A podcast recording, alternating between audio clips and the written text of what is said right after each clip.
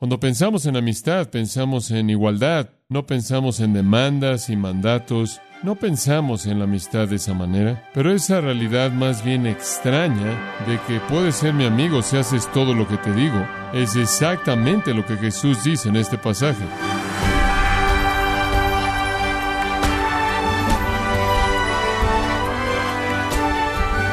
Bienvenido a su programa Gracias a vosotros con el pastor John MacArthur. Tal vez haya escuchado el himno Oh, qué amigo nos es Cristo. Y la pregunta es, ¿qué clase de amigo tiene Jesús en usted?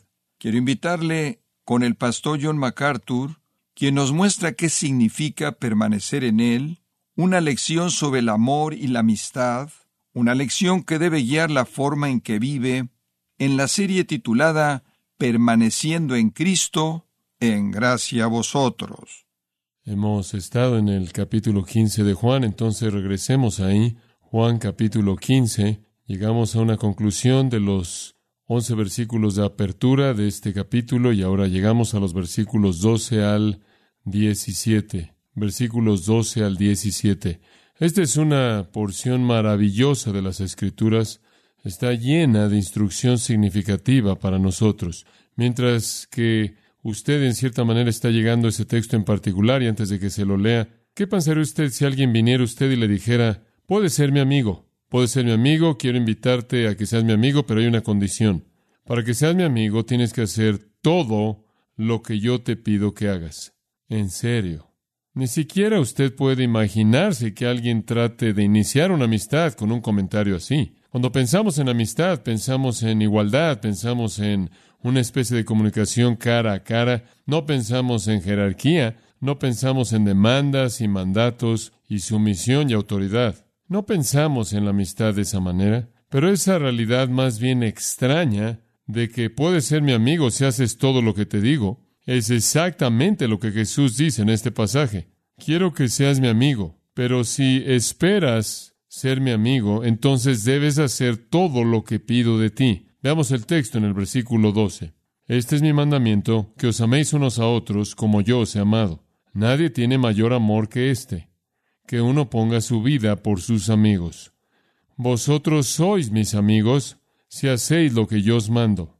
Ya no os llamaré siervos, porque el siervo no sabe lo que hace su Señor, pero os he llamado amigos, porque todas las cosas que oí de mi Padre os las he dado a conocer. No me elegisteis vosotros a mí, sino que yo os elegí a vosotros, y os he puesto para que vayáis y llevéis fruto, y vuestro fruto permanezca, para que todo lo que pidiereis al Padre en mi nombre, Él os lo dé. Esto os mando, que os améis unos a otros. Parece extraño, al llamar a la gente amigos, seguir repetirles mandatos. Pero eso es exactamente lo que nuestro Señor hace. Ahora, simplemente para que usted sepa en dónde estamos en este texto en particular, nos encontramos de nuevo en una noche como ninguna otra.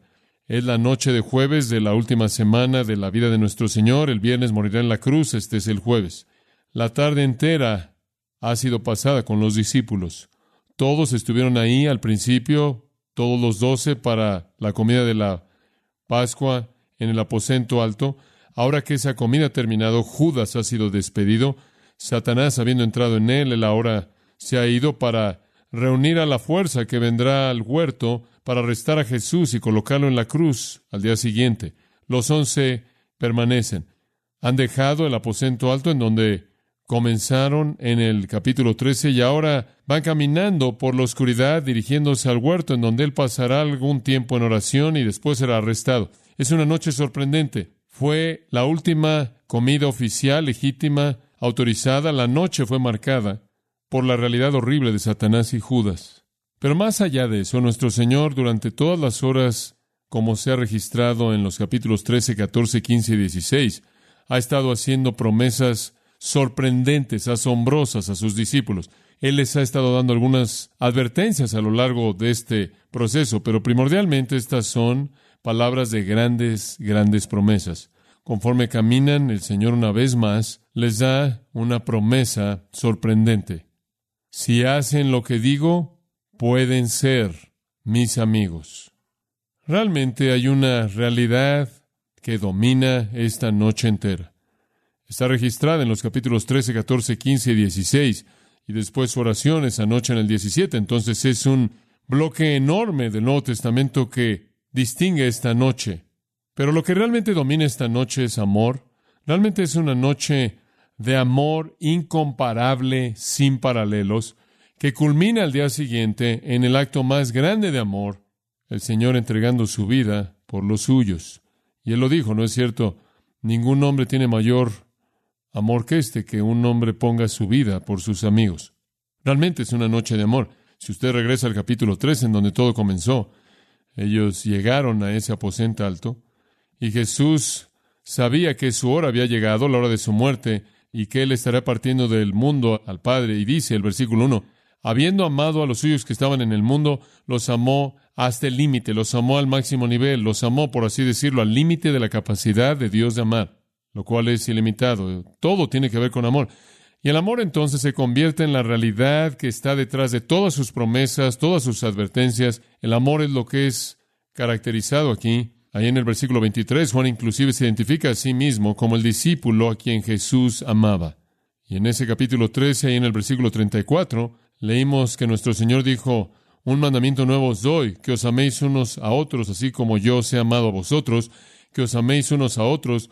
Por esto todos los hombres sabrán que son mis discípulos, si os amáis unos a otros. Y después en el capítulo 14 de nuevo, en el versículo 21, el que tiene mis mandamientos y los guarda, él es el que me ama, y el que me ama será amado por mi Padre, y yo lo amaré a él, y me descubriré a él. Y de nuevo en el versículo 23, si alguno viene a mí, él guardará mi palabra y mi Padre le amará y vendremos a él y haremos nuestra morada con él. Y de nuevo en el versículo 28, si me habéis amado, os habréis regocijado porque voy al Padre. Todo tiene que ver con el amor. Después en el capítulo 15, recuerda el versículo 9, así como el Padre me ha amado, yo también os he amado, permaneced en mi amor. En el versículo 10, si guardáis mis mandamientos, permaneceréis en mi amor, así como yo he guardado los mandamientos de mi Padre y he permanecido en su amor. Y nuestro Señor entonces en el capítulo 17 ora esta oración porque Dios Padre cumpla todas las promesas que Él ha hecho y Él las concluye al final del 17 en los versículos 25 y 26 con esta afirmación final. Oh Padre justo, aunque el mundo no te ha conocido, yo te he conocido y estos han sabido que tú me has enviado y les he dado a conocer tu nombre y lo daré a conocer aún. ¿Para qué? El amor con que me has amado esté en ellos y yo en ellos. Esta es una noche de amor. Esta es una noche de amor como ninguna otra noche jamás. Aquí es en donde el amor de Dios es prometido a través de Cristo a todos los que le pertenecen a Él. El amor está detrás de todas las promesas. El amor está detrás de todas las advertencias. El amor está detrás de todos los mandamientos. Él compartió su amor al lavar sus pies sucios de una manera humilde. Él compartió su amor al bañarlos con la promesa de vida eterna, paz, gozo, presencia divina para siempre, justicia, oración respondida, certeza, todo lo que jamás necesitarían. Su enfoque está en el amor, pero el amor llega a su punto más elevado en los versículos que acabo de leer, 12 al 17, y el punto elevado, claro, es el versículo 13. Nadie tiene mayor amor que este, que uno ponga su vida por sus amigos. En este párrafo que acabamos de leer, el Señor expresa su amor y manda a sus discípulos a amarlo y amar a otros, a vivir en amor. El Padre ama al Hijo, el Hijo ama al Padre, el Padre y el Hijo nos aman. Debemos amarlos y amarnos unos a otros. El amor define esta relación, pero es un tipo de amor excepcional. Y hay una manera más bien extraña en la que esta relación es descrita aquí, porque en el versículo 14 leemos vosotros sois mis amigos, pero en el versículo 15 dice ya nos llamaré siervos ya no meramente o únicamente los llamaré siervos o esclavos, porque el esclavo no sabe lo que hace su Señor, pero os he llamado amigos porque todas las cosas que oí de mi Padre os las he dado a conocer. Él identifica a los discípulos como esclavos que también son amigos. Ahora esto podría parecerle algo extraño para usted porque no tenemos ningún esclavo en Estados Unidos y en el mundo moderno la esclavitud es una especie de realidad horrenda que rechazamos. No estamos acostumbrados a ese tipo de concepto, ese tipo de estructura social. Sabemos de amigos y los amigos de manera típica en nuestra sociedad son personas que normalmente tienen una relación algo torpe y frívola, algunas veces profundicen algo que va más allá de eso, pero esta es una nueva realidad dinámica. Esclavos que también son amigos, Por cierto, la Biblia en ningún lugar condena la esclavitud como una estructura social, en ningún lugar condena todo abuso de la esclavitud, así como condena todo abuso de toda estructura social, todo pecado, todo acto malo, todo maltrato es condenado. Pero la esclavitud en sí misma no solo no es condenada, es elevada como una estructura espiritual en la que entendemos nuestra relación con el Señor. Somos esclavos que nos hemos convertido en amigos. Ahora dice usted, ¿cómo es posible que eso puede ser así? Bueno, permítame ayudarle. En las cortes romanas y en las cortes orientales, como también ahí en el mundo antiguo, la esclavitud era común. No tenía que ser mala, para algunas personas la esclavitud era la mejor de todas las posibilidades, porque eran cuidados junto con su familia durante toda su vida. Muchos de ellos eran tan amados y tan bien cuidados que podían acercarse a su amo y decir, me gustaría servirte de por vida. En el Antiguo Testamento retrata, colocaban su oído en contra de un poste y lo que hacían es que perforaban el oído y eso indicaba que este era un esclavo voluntario de por vida. Bueno, en la corte de los emperadores romanos, digamos, habían muchos, muchos esclavos. Habían tantos como 12 millones de esclavos y ese podría ser un número bajo en el mundo antiguo. Y los esclavos hacían todo. No nada más hacían tareas insignificantes, hacían todo. Toda profesión, toda tarea, todo que podía ser hecho por esclavos. Literalmente estaban en todos los niveles de la sociedad en términos de función. Eran excepcionales porque eran poseídos por alguien, pero habían algunos esclavos que habían llegado a un nivel muy elevado y se habían convertido en amigos del rey, amigos del emperador, amigos del César. Todo mundo entendía eso. Mire, los reyes necesitan esclavos. Habían esclavos que tenían acceso al rey porque confiaban tanto en ellos, porque eran tan fieles, tenían tanta fidelidad, eran tan responsables, estaban tan preocupados por hacer lo que se les decía que hicieran, habían subido por la escalera social, se habían ganado la confianza a tal grado de sus amos que se habían convertido en amigos íntimos del rey. Leemos acerca de estos esclavos que tenían el derecho de entrar al aposento de la cama del rey, de tal manera que eran los últimos que lo veían de noche y los primeros que lo veían en la mañana.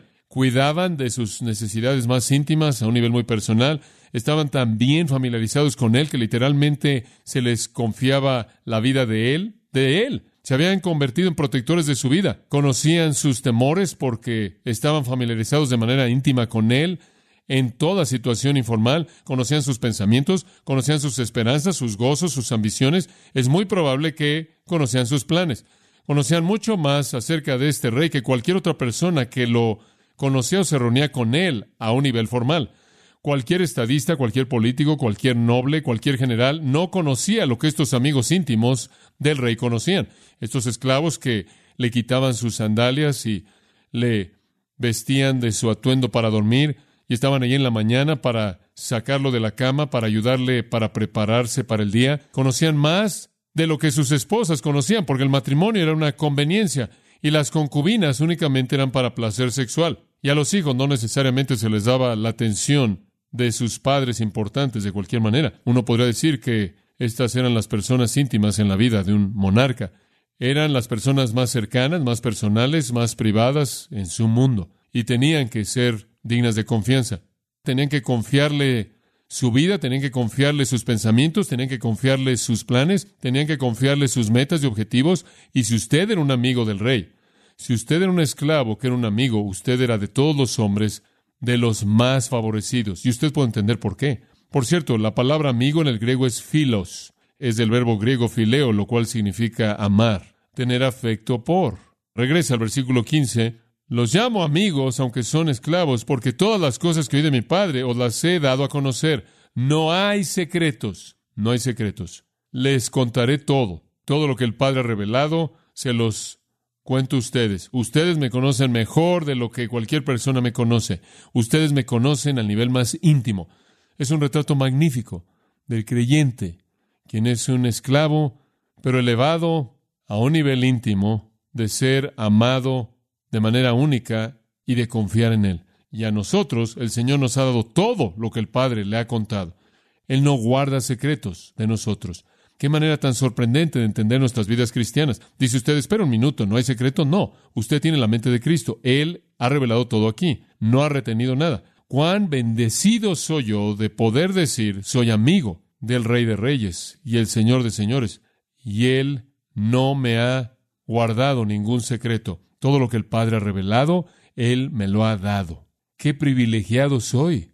Esta es una amistad real. Esta es una relación verdadera. Ahora, cuando hablamos de esclavos que son amigos, estamos entrando en un concepto que es extraño inclusive para el mundo evangélico. Fue en el año 2010 que escribió un libro y el título del libro fue Esclavo. Algunos de ustedes han visto el libro, algunos de ustedes lo han visto Esclavo. Tuve dificultades con que la casa de publicaciones aceptara el título y tuve aún más dificultades con que aceptaran el hecho de que iba a exhibir algo que se había encubierto por mucho tiempo algo que se había encubierto por siglos tratando de cubrir el hecho de que los cristianos son esclavos. Escribí el libro para exhibir aquello que se había cubierto, el esfuerzo que se había llevado a cabo por siglos para esconder esta realidad esencial de que como cristianos somos esclavos de Cristo, esclavos que somos amigos muy íntimos del Rey. Ahora permítame ayudarle a entender. Quiero presentarle dos puntos esta mañana. Va a tomarme un rato, pero únicamente voy a presentarle dos. Punto uno, Jesús es Señor. Punto dos, usted es su esclavo. Eso es lo único que quiero decir. Punto uno, Jesús es Señor. Esa es la confesión básica, sustancial del cristianismo. Si usted dice que es cristiano, entonces inmediatamente usted diría Jesús es Señor. Eso es lo que aparta un cristiano. César no es Señor y por cierto en el mundo antiguo todo el mundo estaba confesando que César es Señor, César es Señor, César es Señor, y vinieron estas otras personas diciendo, no, César no es Señor, Jesús es Señor y somos esclavos de Jesús y somos amigos íntimos de Él. Usted inclusive ni siquiera puede ser un cristiano menos de que confiese que Jesús es Señor. Romanos 10, 9 y 10, que si confesares con tu boca que Jesús es Señor y creyes en tu corazón que Dios lo levantó de los muertos, serás salvo, ¿verdad? Y usted no puede hacer eso solo. 1 Corintios 12, 3, ninguno puede llamar a Jesús Señor, excepto por el poder del Espíritu Santo. Esa es una realidad absoluta, esa es una confesión y creencia esencial, demandada, requerida y demanda sumisión de corazón. Usted quizás no haya entendido eso antes, pero permítame ayudarle con eso. La realidad del señorío de Cristo ha sido oscurecida y eclipsada a lo largo de los siglos por los traductores del Nuevo Testamento, inclusive el Antiguo, que han alterado la palabra esclavo. Realmente es un encubrimiento sorprendente, sorprendente, sorprendente. Pero comencemos con Jesús el Señor. Esa es la confesión cristiana. Es la palabra curios, curios. Esa es la palabra Señor significa uno que tiene poder, posesión y autoridad absoluta. Ese es un señor. Hay un sinónimo de curios, el sinónimo es despotes. Despotes, lo cual significa gobernante absoluto, de lo cual usted obtiene la palabra en inglés déspota. Lo usamos como adjetivo. Alguien que es un gobernante déspota, cuando decimos eso, nos referimos a alguien que es un dictador unilateral. Eso es lo que déspote significa. Jesús en el pequeño libro de Judas es llamado amo y señor, versículo 4. Déspotes y curios. Cuando el Nuevo Testamento se refiere a Jesús, primordialmente se refiere a Él como curios Señor.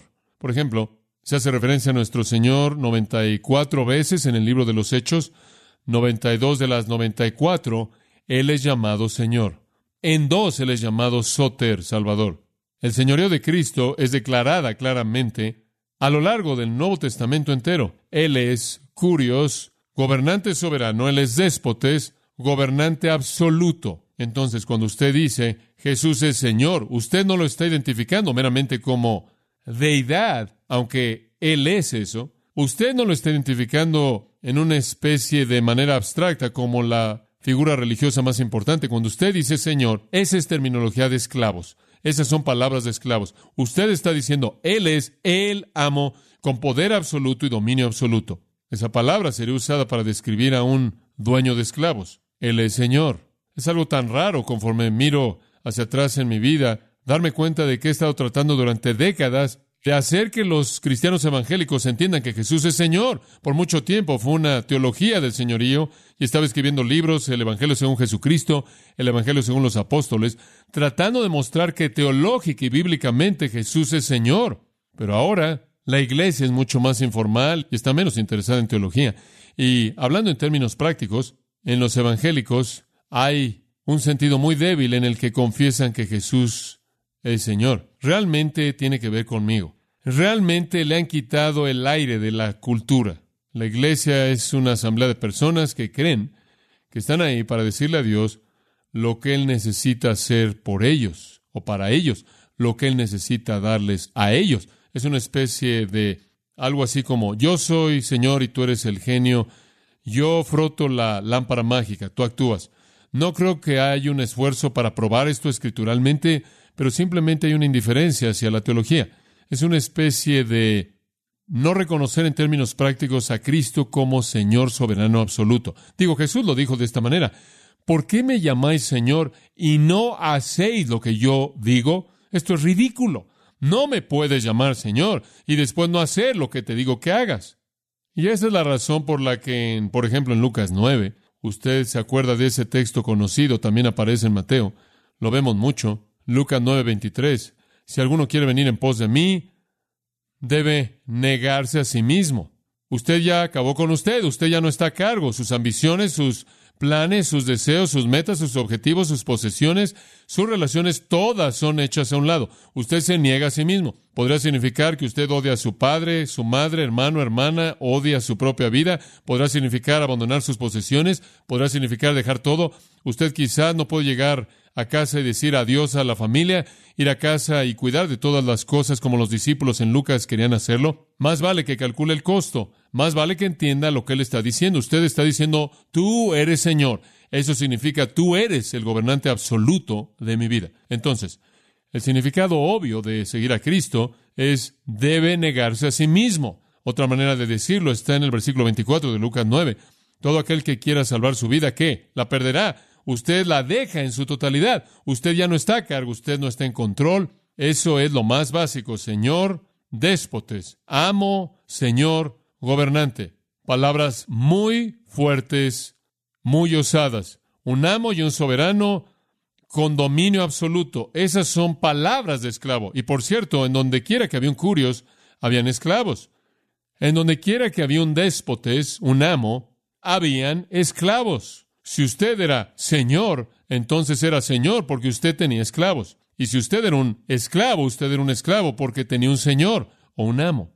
Uno, de manera axiomática, implica al otro. Nadie es señor sobre nadie y nadie es un esclavo de nadie. Si Jesús es señor y usted lo llama señor, entonces él tiene un derecho de hacerle la pregunta de Lucas 6:46, ¿por qué me llamáis Señor y no hacéis lo que digo? Porque Señor significa monarca absoluto. Entonces, punto número uno, Jesús es Señor. Curios. Es inescapable lo que significa. Significa que Él está a cargo. Ese es el punto uno. Punto dos, los cristianos son esclavos. Los cristianos son esclavos. Somos esclavos de nuestro Señor. De nuevo le recuerdo, la Biblia no aprueba la esclavitud no establece la esclavitud, no condena la esclavitud, reconoce que es y ha sido una estructura social y ataca todo abuso injusto de todo tipo de relación, incluyendo esa. No obstante, el reconocimiento que esa podría ser para algunas personas la mejor relación posible porque usted es comprado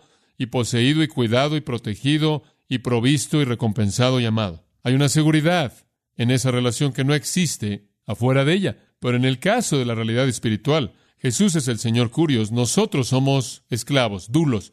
¿Ha oído usted eso? Dulos, ¿qué significa dulos? Esclavo. Es lo único que significa, por favor, eso es lo único que significa. Dulos significa esclavo. Aparece 130 veces en el Nuevo Testamento. 130 veces la palabra esclavo aparece en el Nuevo Testamento. Ahora sé que usted va a correr a su Nuevo Testamento, usted va a buscar las 130. Quiero advertirle, no las va a encontrar, no las va a encontrar puede sacar su concordancia y no las va a encontrar. ¿Por qué? Porque casi en todas esas ocasiones son traducidas por una palabra diferente. Son traducidas siervo o consiervo.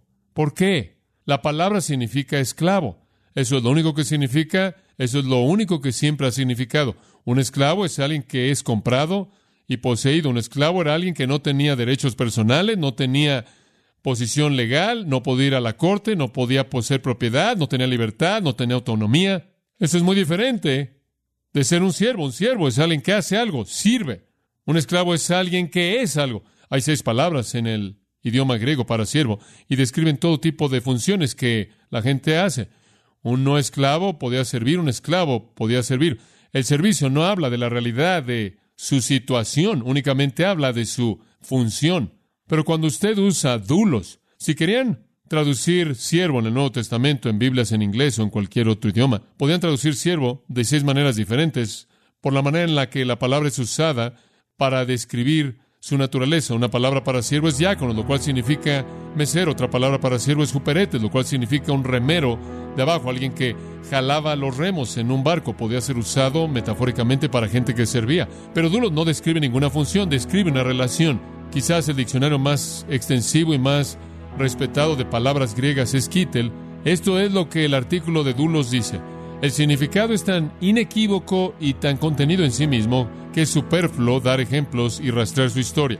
Normalmente cuando hay una palabra griega, escriben por 30 páginas para describir todos los matices que alimentan a una definición establecida, no con dulos. Todo mundo siempre ha sabido lo que significaba, lo que significó es un esclavo. Un esclavo es alguien que es dependiente, que está obligado, sujeto a una voluntad que no era la suya.